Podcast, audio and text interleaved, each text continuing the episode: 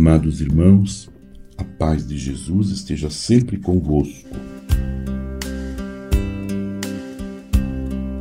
Concluindo a homilia do Papa Francisco sobre a Mãe de Jesus no Santuário de Nossa Senhora de Częstochowa em 2016.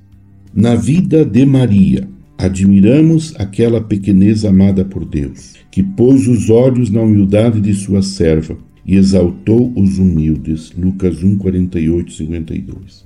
E nisso tanto se deleitou que dela se deixou tecer a carne, de modo que a Virgem se tornou progenitora de Deus, como proclama um hino muito antigo que há séculos lhe cantais. A voz que ininterruptamente vindes ter com ela, acorrendo a esta capital espiritual do país, continue a Virgem Mãe a mostrar o caminho e vos ajude a tecer na vida a teia humilde e simples do Evangelho.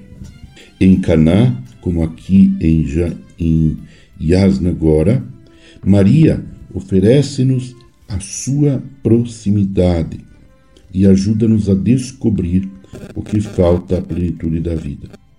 Hoje, como então, falo com solicitude de mãe, com a presença e o bom conselho, ensinando-nos a evitar arbítrios e murmurações nas nossas comunidades. Como mãe de família, quer nos guardar juntos. O caminho do vosso povo superou na unidade tantos momentos duros que a mãe, forte ao pé da cruz e perseverante na oração com os discípulos, à espera do Espírito Santo, infunda o desejo de ultrapassar injustiças e as feridas do passado e criar comunhão com todos, sem nunca ceder à tentação de se isolar e impor. Nossa Senhora em Caná mostrou-se muito concreta. É uma mãe que tem o peito, que tem a peito os problemas e intervém, que sabe individuar os momentos difíceis e dar-lhes remédio com discrição, eficácia e determinação. Não é patroa nem protagonista, mas mãe serva. Peçamos a graça de assumir a sua sensibilidade, a sua imaginação ao serviço quem passa necessidade, a beleza de gastar a vida pelos outros, sem preferências nem distinções.